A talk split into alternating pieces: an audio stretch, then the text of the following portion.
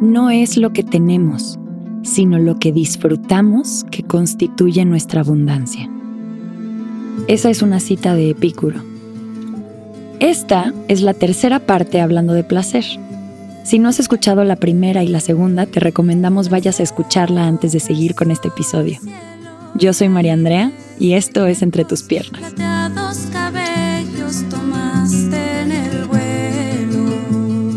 El contenido de este podcast es explícito, discreción contraindicada y divulgación recomendada.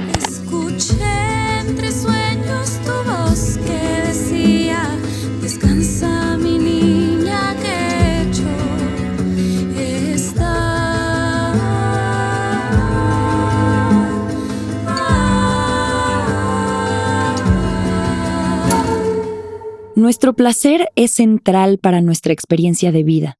Así está programado nuestro cerebro de nacimiento y nuestro cuerpo tiene miles de millones de terminaciones nerviosas mandando señales eléctricas para evitar el dolor y buscar el placer. Y podemos encontrarle placer a muchas de las actividades que hacemos en nuestro día, si no es que a toda nuestra vida. Ahora, el psicólogo B.F. Skinner hizo experimentos en ratas explotación animal, estás por todos lados. Pero bueno, estaba probando métodos de enseñanza porque nos podemos comportar muy similar y aprender de las ratas para aplicarlo en seres humanos, pero su dolor no cuenta y no tienen los mismos derechos. Les hacemos lo mismito, lo mismito. Les animales y mi relación con ellos, cómo aprendí y estoy desaprendiendo a relacionarme con ellos, me está enseñando mucho de otros sistemas de opresión de los que formo parte y estoy en otras posiciones. Pero volviendo al tema.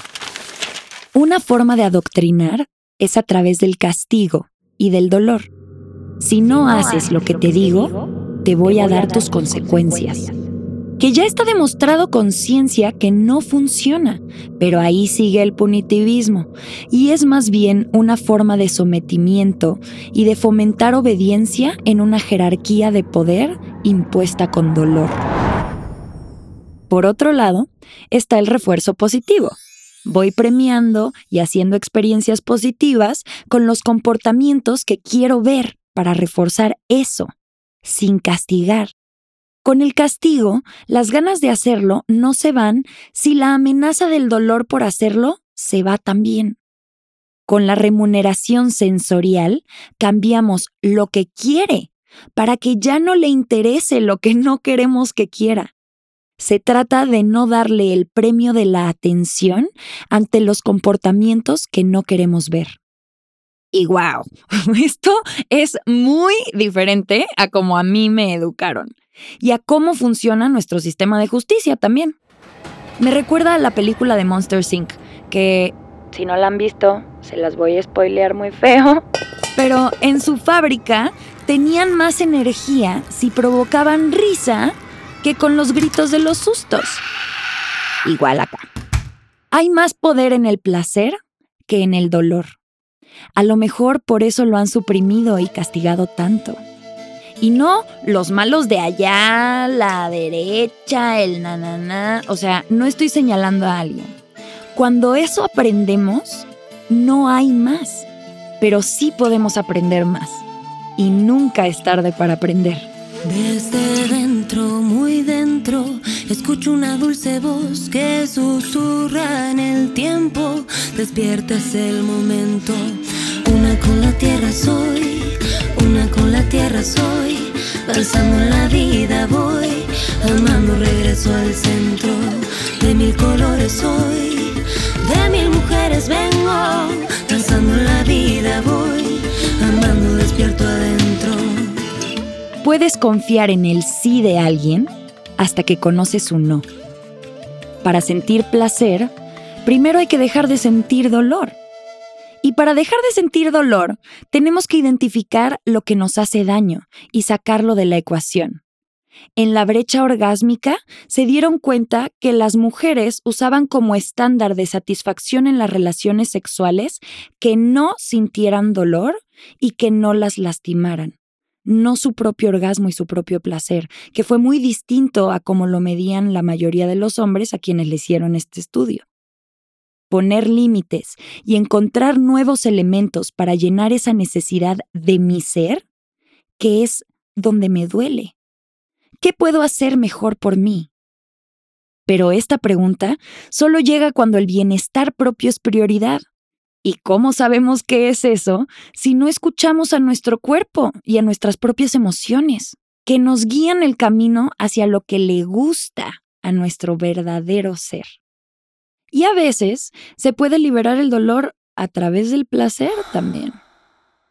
La lucha contra el placer va desde circuncisiones mandatorias que dicen que eran para evitar que los bebos se la jalaran, impulsados por, claro que sí, usted lo adivinó, la iglesia como los cinturones de castidad, la mutilación genital, unas bandas que se ponen las monjas en los monasterios que les aprieta la pierna cada vez que se ponen calientes para castigarse y muchas cosas más por el estilo.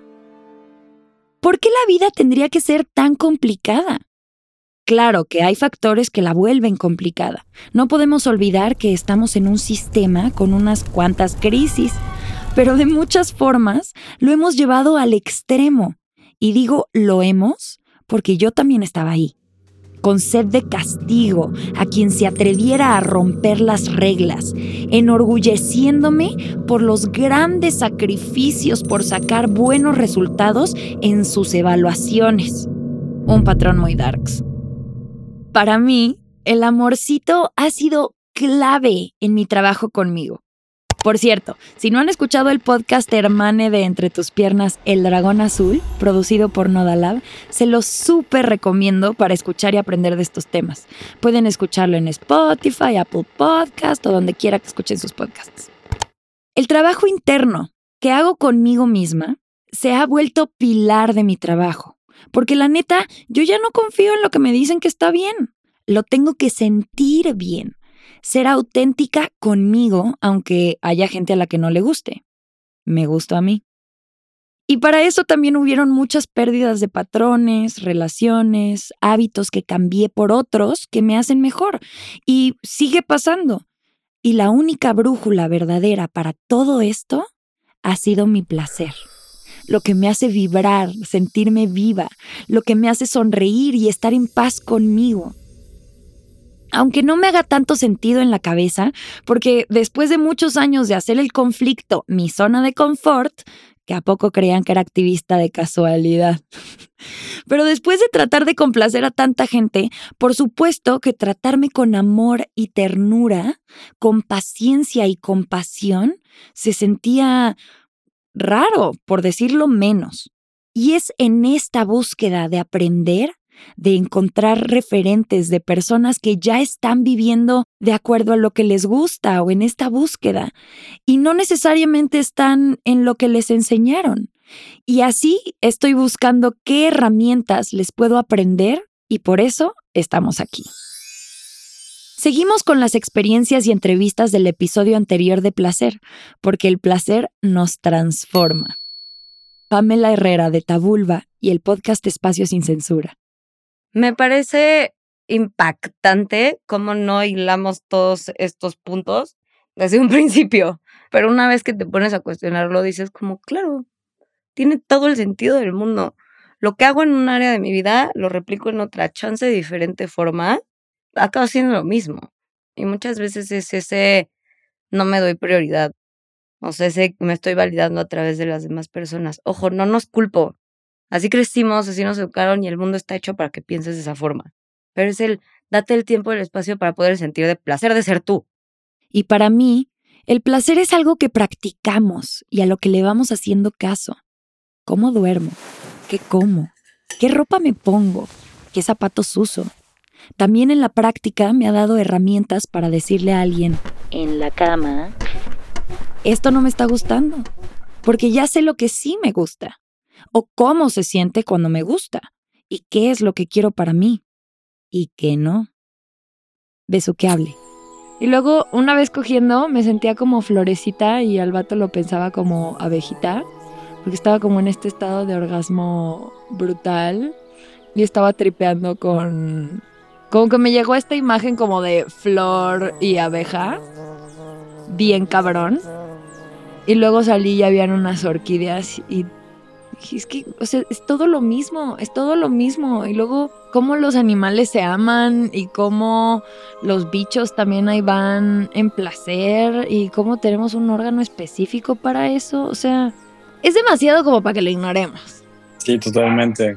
Ahorita me recordaste una vez que me quedé pensando, bueno, ¿por qué la humanidad no se saluda oliéndose las colas? Estaría interesante.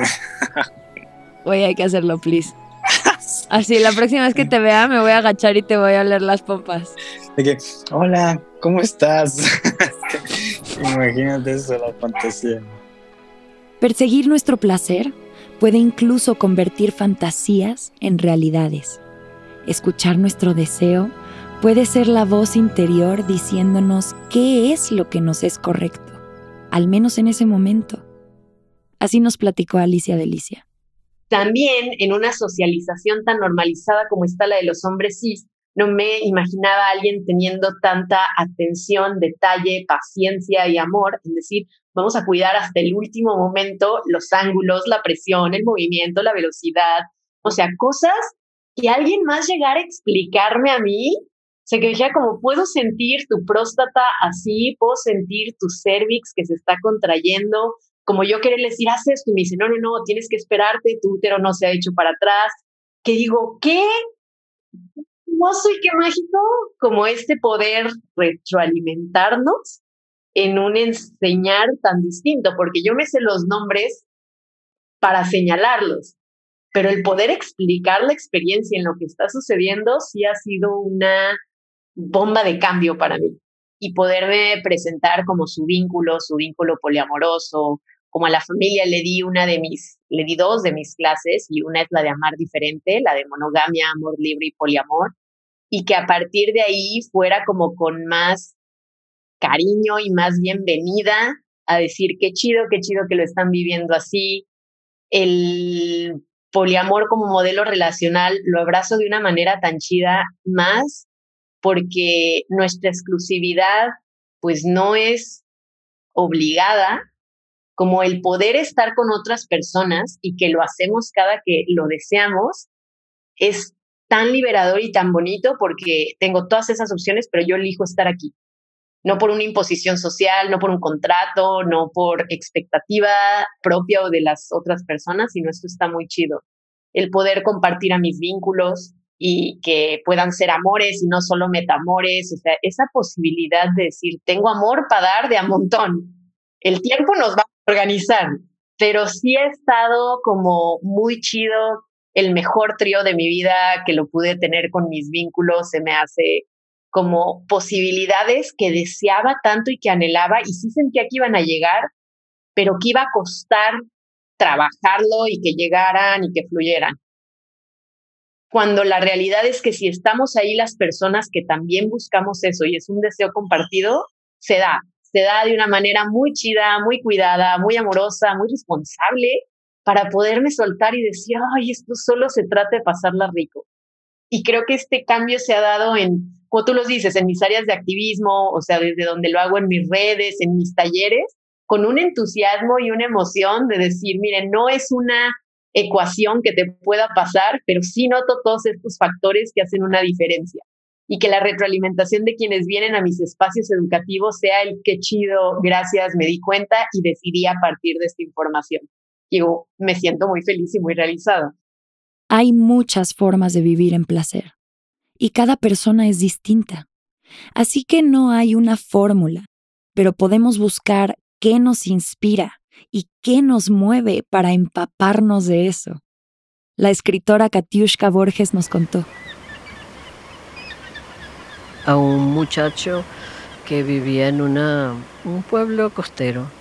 Y yo entré como en una especie de, como de amistad y de relación con él. Y le dije, mira, yo siento que tú tienes que aprender algunas cosas y tiene que ver con el tantra.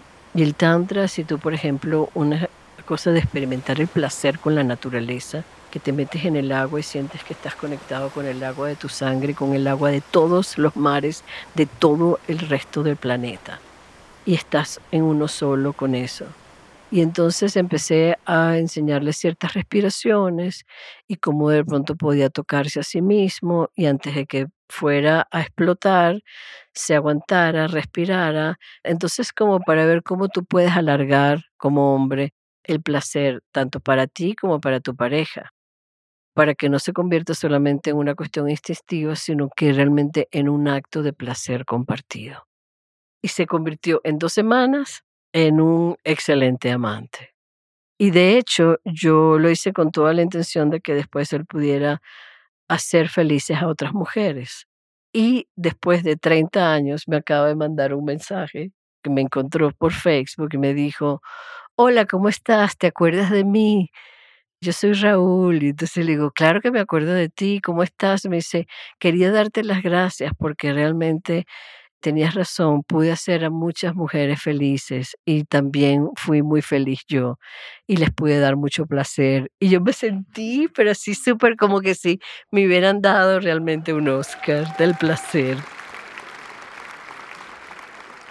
Conocí al Shibari justo como que quería yo tocar el tema de bondage, porque es algo que yo en lo personal como que no he tenido la oportunidad de experimentar en pareja o en grupo, lo que sea pero de todos modos, justo es eso, ¿no? Decir, ¿por qué me tengo que esperar a que haya alguien?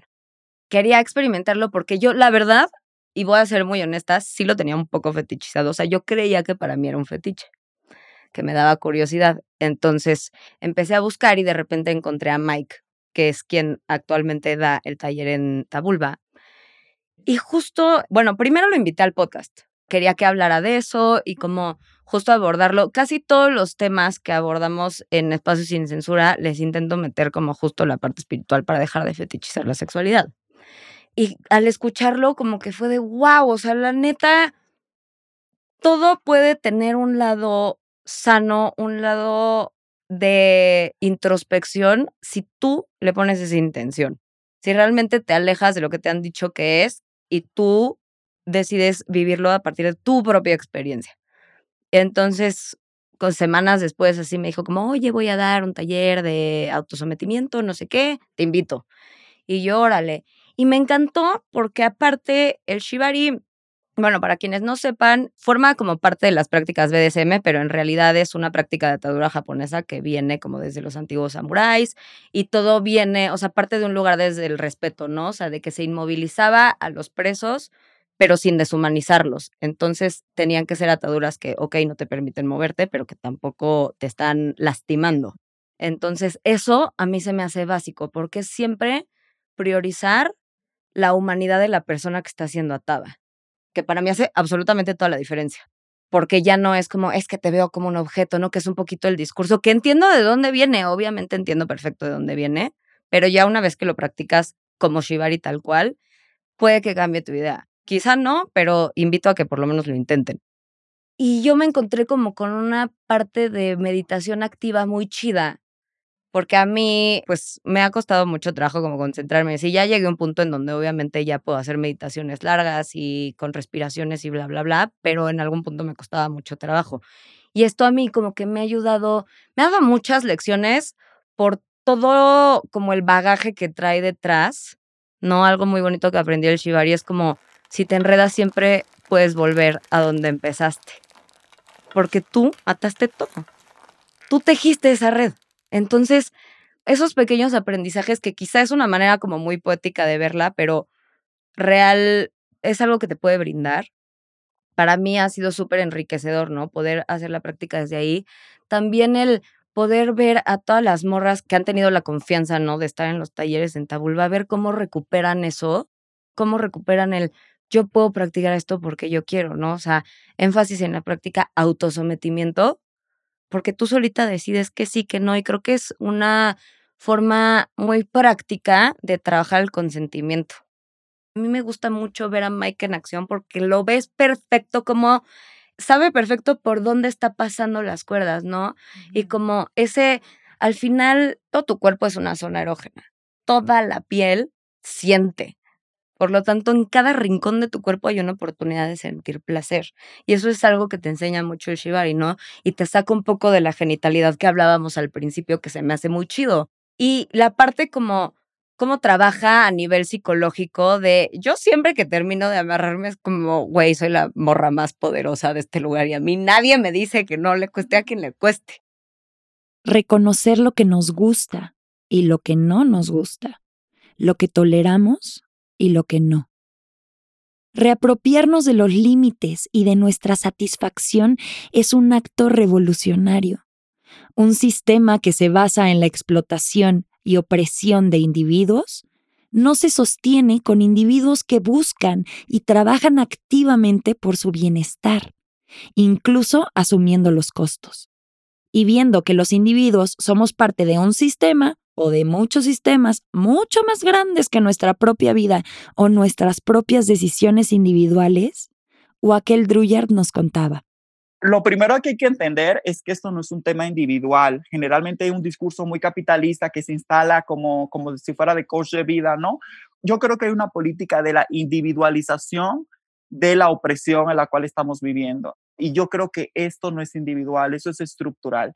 Y constantemente damos la responsabilidad al individuo como tú supérate, tú amate, toma terapia, tú sal de ahí, tú puedes. Y yo creo que es más complejo que eso, ¿no? Cuando tú estás afuera y hay un sistema donde hay una colonialidad de la belleza, una colonialidad de la estética que te dice constantemente que tú eres fea, la televisión, el cine, la radio, los medios de comunicación, que todos son productos propagandísticos del capitalismo y que al mismo tiempo no representan algo, sino que construyen una realidad. O sea, cuando tú prendes la televisión no es como que estás representando algo que ya existe previamente, sino que esa televisión está construyendo una narrativa y una verdad en relación a algo, ¿no? Entonces tú no cabes ahí y tampoco el objetivo es que te representen y que tú estés ahí. Entonces yo siento que muchas de las cosas que estamos cargando, yo siento que hay un trauma, estamos traumadas, o sea, esto es un dolor muy fuerte. Imagínate, o sea, mis ancestras fueron esclavizadas, fueron explotadas. Imagínate, tú sales a la calle, ahorita en pandemia, que muchas personas que tienen el privilegio hicieron home office, ¿no? Y sales a la calle y te diste cuenta que una persona indígena que vende el mazapán, que nunca se guardó, o que hubo muchas mujeres racializadas que trabajaban en casas de familia de mujeres ricas y de hombres ricos en Lomas de Chapultepec y que literalmente fueron secuestradas durante la pandemia porque no podían ir a su casa. Entonces, esto no se trata de algo individual, o sea, el dolor y el nivel de opresión y de dominación que está pasando no es una cuestión individual. Todos los hombres negros racializados que recogieron la basura durante la pandemia y nunca se guardaron y ahorita no son las primeras líneas para ser vacunados, las trabajadoras sexuales, o sea, estamos hablando de algo sistémico, no estamos hablando de algo como, ah, yo me di cuenta que estoy pasando eso y a partir de esto yo puedo hacer esto, ¿no? Yo creo que las personas que podemos hacer eso es quienes tenemos ciertos privilegios pero la gran mayoría de gente que vive en una profunda opresión, en una profunda dominación, en una profunda precarización, no tiene esas oportunidades para plantearse cuál es la opresión que tiene internalizada y a partir de eso saber qué hacer. Entonces paso a la segunda parte. ¿Qué podemos hacer nosotras que tenemos ciertos privilegios y que hemos accedido a ciertos derechos y que podemos utilizarlo de cierta manera. A mí me ha ayudado mucho. Yo no sé si tú has leído por ahí, María, un texto que yo escribí que se llama Nuestra venganza es ser bonitas.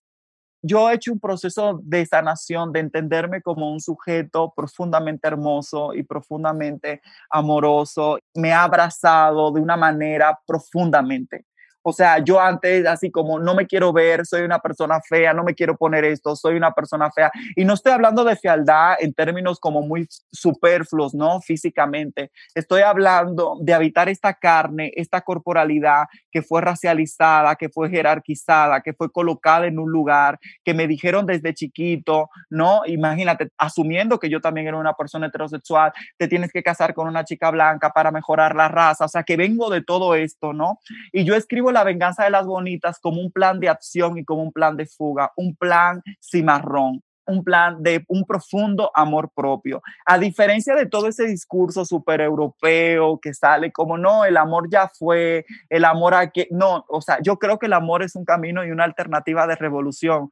Ahí es donde yo he encontrado la mayor resistencia, en el cariño. Yo también soy boguera, hago runway, camino face. Entonces ahí yo he encontrado la resistencia, ¿no? Y no es una resistencia desde el odio y desde una revolución atea, ¿no? Que no creo. Yo he encontrado la resistencia con mis orillas, con mi espiritualidad, con mi ancestralidad y me ha amado profundamente, me ha abrazado profundamente y, y lo espiritual para mí es descolonial también. Algo que yo he encontrado para encontrar esta como todo este racismo internalizado, toda esta opresión internalizada, es hacer un ejercicio profundo de hacer lo que se me ha negado históricamente. Tú no eres humano, tú no vales la pena, en automático no eres un cuerpo y no eres una vida que merece ser amada. Entonces, desde ahí yo he hecho un ejercicio de amor propio muy profundo. Yo lo que creo es que también hay que escapar como de esa pureza, porque creo que hay una clase como también de colonialismo muy cristianocéntrico, como yo soy la activista, ¿no? Que, que hago todo esto, soy súper correcta.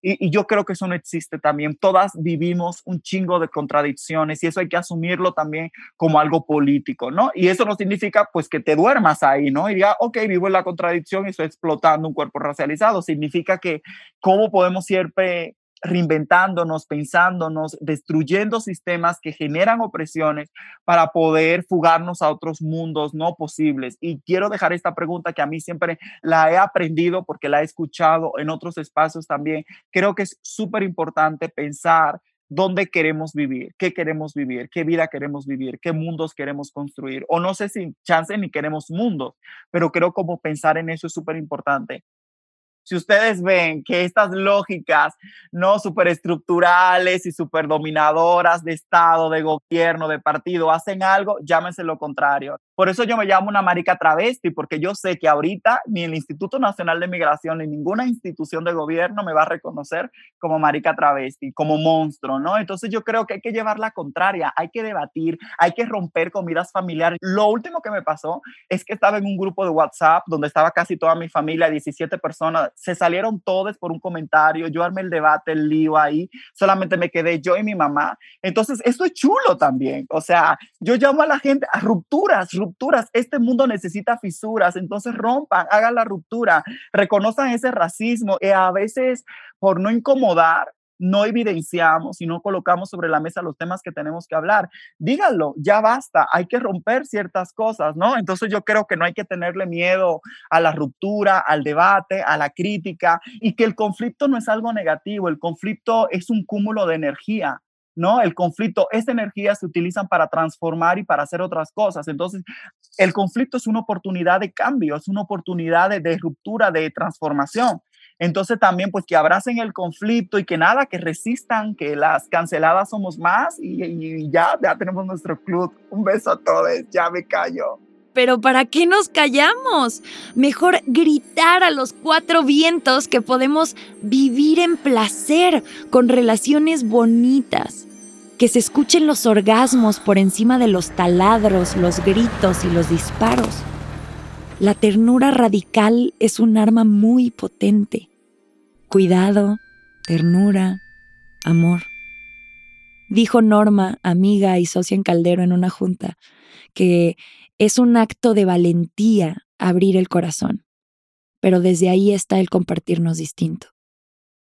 Mucho tiempo creí que podía haber sexo sin amor, pero si somos amor y el sexo fuera la forma del cuerpo de mostrarnos cómo podemos también amarnos y darnos satisfacción mutuamente y a nosotras mismas, y no tenemos que cargarle todo el peso y las expectativas de cómo se supone que sea.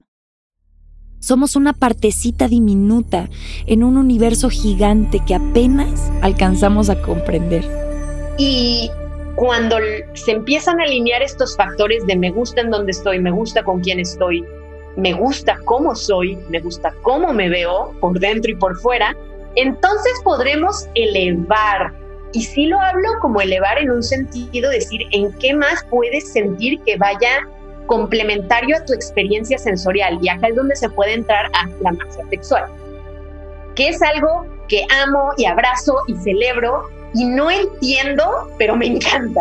Y el no entiendo me da un miedo y una emoción y un nervio chidísimo, porque son cosas que no puedo bajar. desde un lugar de conocimiento científico y académico, que es desde donde yo vengo, ¿sí? que todo el tiempo fue como si no es probable y no puede ser observable, medible y demás, no es válido. Pero hay tantas cosas que no lo pueden ser y que sí he experimentado a través de esta magia. Para mí el huevito de obsidiana fue una herramienta física que me permitió abrir eso, de decir, entiendo cómo funcionas físicamente, entiendo por qué el meterme este objeto va a mejorar y facilitar mi lubricación, me va a poder ayudar a fortalecer mi piso pélvico y que pueda aprender a eyacular, que era algo que estuve buscando hacer desde hace un par de años. Pero luego, ¿dónde está esta más mística?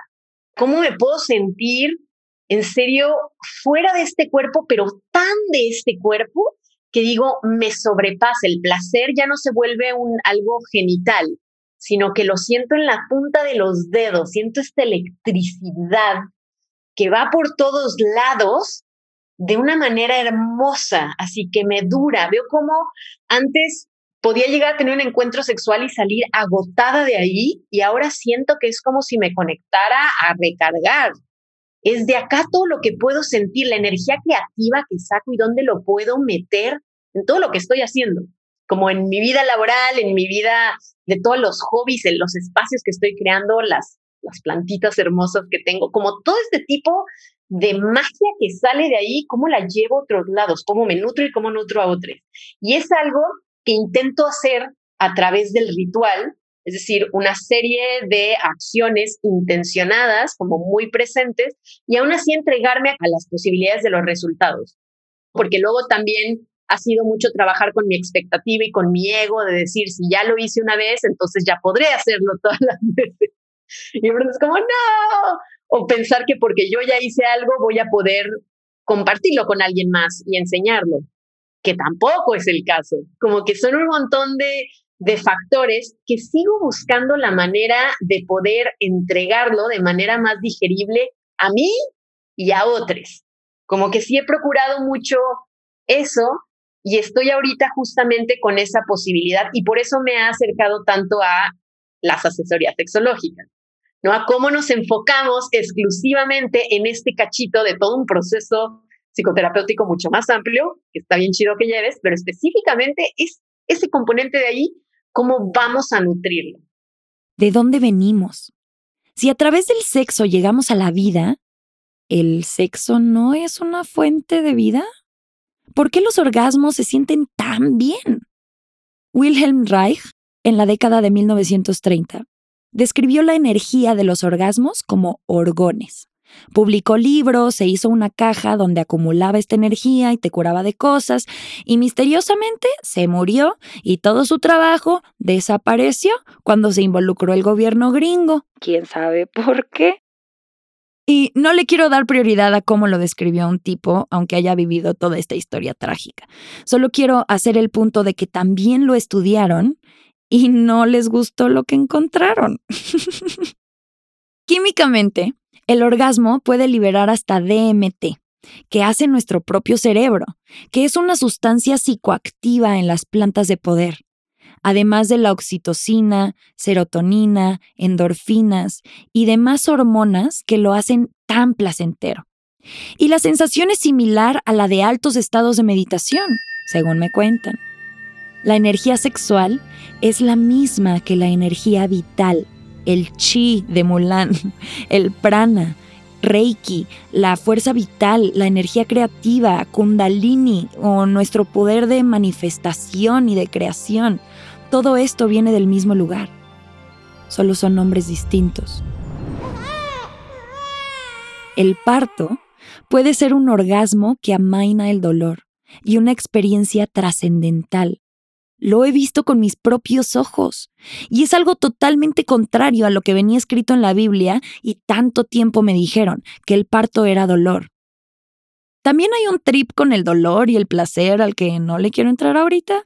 Creo que tiene que ver con aceptar el dolor como parte del crecimiento y aprender a abrazarlo para que pase más pronto y se transforme y lo integremos y podamos encontrar el gozo en el crecimiento también, de otra forma. Pero este tema da para mucho, mucho más porque pues esa línea está como difícil de delimitar. Y así sigo en esta búsqueda. Hoy me doy cuenta que lo que llamaron oculto o prohibido, muchas veces, aunque me sienta culpable por hacerlo, por una culpa aprendida a no ser dueña de mi propio cuerpo, hay algo más fuerte dentro de mí diciendo que es mi derecho divino conocer de lo que soy capaz con todo lo que tengo dentro. Todo el amor que podemos crear y compartir cuando nos quitamos los velos de la culpa y la vergüenza, que son tantos y nos han pesado tanto. Que se muestren la pureza, la modestia, la culpa, la pena, el pudor, la humildad, la castidad, el invento de la virginidad con sus colores de verdad. Y no solo sean las máscaras de sistemas de opresión que llevan milenios suponiendo que el placer y el amor son ídolos inalcanzables por los que hay que sufrir.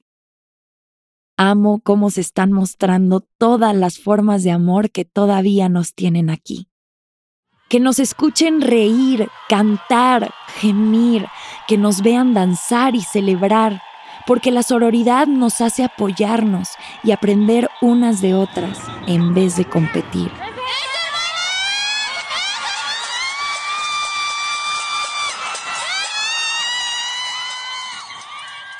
Si estamos en una revolución, esta opera distinto, porque no la estamos ganando con más sangre y balas, sino con ternura y amor, como el aire que nos acaricia por dentro con cada respiración, la luz del sol y el agua que corre en los ríos y adentro de nuestro cuerpo.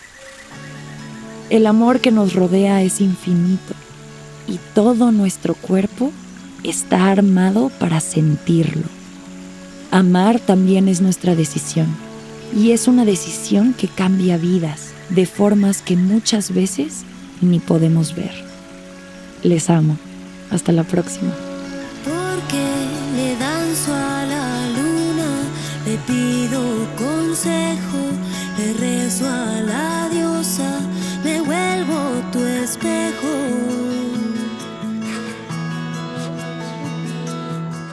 Yo les invitara, primero que nada, a respirar. Hay una canción increíble que todo el tiempo recomiendo a la gente cuando me empieza a compartir que, ah, es que me siento mal, es que, verdad. Es de Natalia Doko, su canción se llama Respira. Y de hecho es un fundamento tántrico, no la respiración. Más allá de eso, de que, ay, pero es que no sé, entonces, no importa. O sea, solamente yo te invito en este momento que estás escuchando, sal al sol o sal a la luna, 20 minutitos por lo menos, y admira lo que estés viendo o cierra tus ojitos y solo respira y siente la existencia, siente tu existencia, escucha tu palpitar, escucha justo qué te está diciendo. Vas a empezar a recibir información quizás que no tiene sentido para ti, o sea, para tu cabeza otra vez, ¿no? Para tu cabeza no tiene sentido. Apertúrate un momentito, o sea, olvida todo lo que te han dicho, olvídate lo que incluso aquí te hemos estado compartiendo y solo apúntalo, apúntalo y luego sin ningún juicio observa lo que apuntaste y busca. Adéntrate en la aventura de decir, ok, esto por algo parecido, veamos hacia dónde me está llevando, ¿no? Esa sería mi invitación en este momento a respirar y ya lo demás se va yendo poco a poco. Simplemente palpitar. Palpitemos entre todos y bueno, claro que sí, síganme como eso que habla en todos lados y de todos lados. Ahí estamos sosteniéndonos, compartiéndonos y amándonos. Gracias, muchas, muchas gracias por compartir esto. Gracias a ti, ha sido muy bonito este espacio y escucharte y cogernos aquí en, este podcast. Muchas gracias a las personas que participaron en estos episodios. A Besu, que acabamos de escuchar, acá admiramos su trabajo y tenemos una colaboración en puerta de un programa de 21 días con un grupo de solo 22 personas para conocer más de cómo conectar con esa magia interior y empezamos a mediados de septiembre. Si quieren saber más de esto, escríbanos en nuestro Instagram que es arroba podcast entre tus piernas o estén al pendientes de su publicación. A Pamela Herrera pueden buscarla en Tabulba y escuchar su podcast Espacio sin Censura. A Wakel Druyard ¿A dónde me pueden seguir? Estoy en Twitter, me pueden buscar como Wakel J. Drullar, también en Instagram estoy como Wakel Channel y en Facebook también como Wakel Channel me pueden buscar. A una de las personas que más admiro y me inspira todos los días, Alicia Delicia. Date la oportunidad de aprender. Invierte en la educación sexual que no recibiste, una que sea en torno al placer, ¿no? Como yo me dedico a dar educación sexual a personas adultas, justamente porque ya estamos grandecites, y con nuestros pelitos igual salimos y cogemos, y si no tienes esa información te mereces tenerla. Y la otra es que soy muy entusiasta de los juguetes como herramientas de placer. Regálate esa posibilidad de experiencias distintas, ¿sí? Y juguetes no necesariamente como un vibrador, que sí están muy chidos, pero a veces puede ser como tener un lubricante a la mano. O sea, es un gran consejo. ¿Qué, ¿Qué me compro? Un lubricante. Y si no, haz uno natural con linaza. O sea, tampoco tienes que hacer inversiones económicas continuas, ¿no? Porque también eso habla luego de poder adquisitivo, pero es como eso es lo que te mereces. Te mereces tener cada vez más posibilidades, herramientas y prácticas que vayan en torno a tu placer. Mi principal plataforma es Instagram, en el cual tengo dos cuentas. Mi cuenta personal es Alicia-Delicia. estoy en 5As y tienes que poner esas 5As porque si no, no te sale. Ese shadow banning está bien presente, ¿no? Entonces son 5As. Y la otra, muy linda, que estoy muy feliz con la respuesta social que ha tenido, es Alicia Delicia Talleres. Ahí saco y saco y saco fechas de lo que sucede. Hoy tengo placer anal, sé que esto va a salir más adelante, pero para que sepan, o sea, tengo masterclasses como la de placer anal, la de amar diferente, piso pélvico y huevo de obsidiana, la vulva y el clítoris. Todos estos son espacios educativos para que aprendas aquello que en otros lados no te lo dieron y que la información te la voy a dar de una manera muy sexopositiva y divertida, porque tampoco tiene que ser ni aburrida ni de miedo la educación sexual, sino al contrario, que sea un reflejo del placer que quieres vivir a la hora que estás contigo o con otro ser. Y a Katiushka Borges. Entreacto. El cuento es Madame Chiquita, Pasión en sexta dimensión. Hacía teatro, su mejor obra la logró cuando empezó a posar desnuda.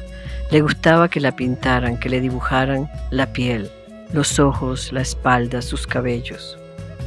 Una vez llegó al salón y todos la esperaban. Se metió detrás del biombo donde solía desvestirse. Comenzaba el rito. Primero se bajaba el cierre. Los estudiantes hacían silencio y se escuchaba como una provocación. Ah, se quitaba la falda, que el aire corriera entre las piernas.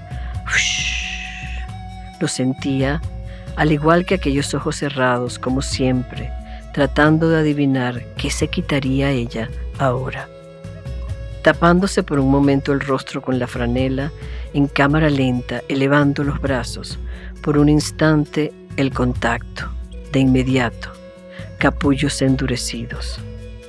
Los cubriría con mis dos manos y los acercaría hasta mi cara. La respiraba profundo, mmm, olerla y disfrutar de su aroma único, totalmente diferente al resto del cuerpo, dulce, deliciosamente dulce, pensó aquel muchacho que se sentaba cerca de la puerta. Muchas gracias por acompañarnos.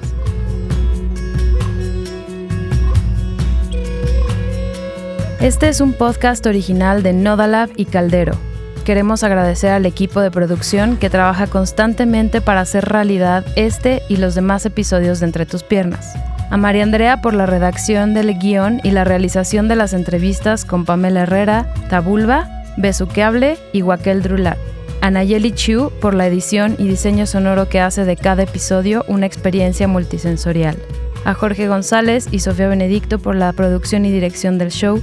Este episodio fue mezclado por Aldo Leiva y la redacción de contenido y las notas del episodio fueron escritas por Sofía Serrano. Gracias también a la escritora Katiushka Borges por compartir sus experiencias y su conocimiento erótico con nosotras. Ha sido un placer. Y esto es solo el comienzo. Gracias también a Luna Santa por su maravillosa música.